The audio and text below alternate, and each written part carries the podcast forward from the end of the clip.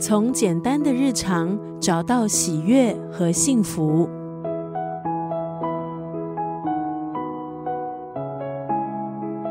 今天在九六三作家语录分享的文字，出自这部散文集。这是宁远的著作，把时间浪费在美好的事物上。作者宁远曾是电视主持人，也曾经在大学执教，经营服饰品牌。现在是作家、生活美学家，也是三个孩子的妈妈。带孩子、做衣服、写字。这三件事是作者过去几年的生活主线，同时也是这本书的主题。这是一本关于生活还有如何生活的书。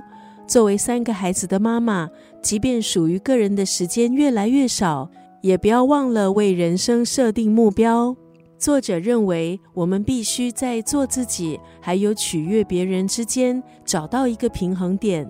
他也分享，在开始接触缝纫。他才发现，能以做自己喜欢的事情养活自己，那种感觉真好。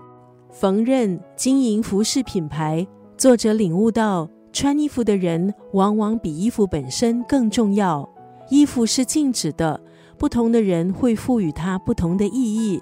他希望自己的服饰品牌像是媒介，向更多人传达：我们必须要过一种忠于内心的生活。今天在九六三作家语录就要分享这本书，把时间浪费在美好的事物上当中的这段文字：痛苦让人清醒，而快乐更要用心驾驭。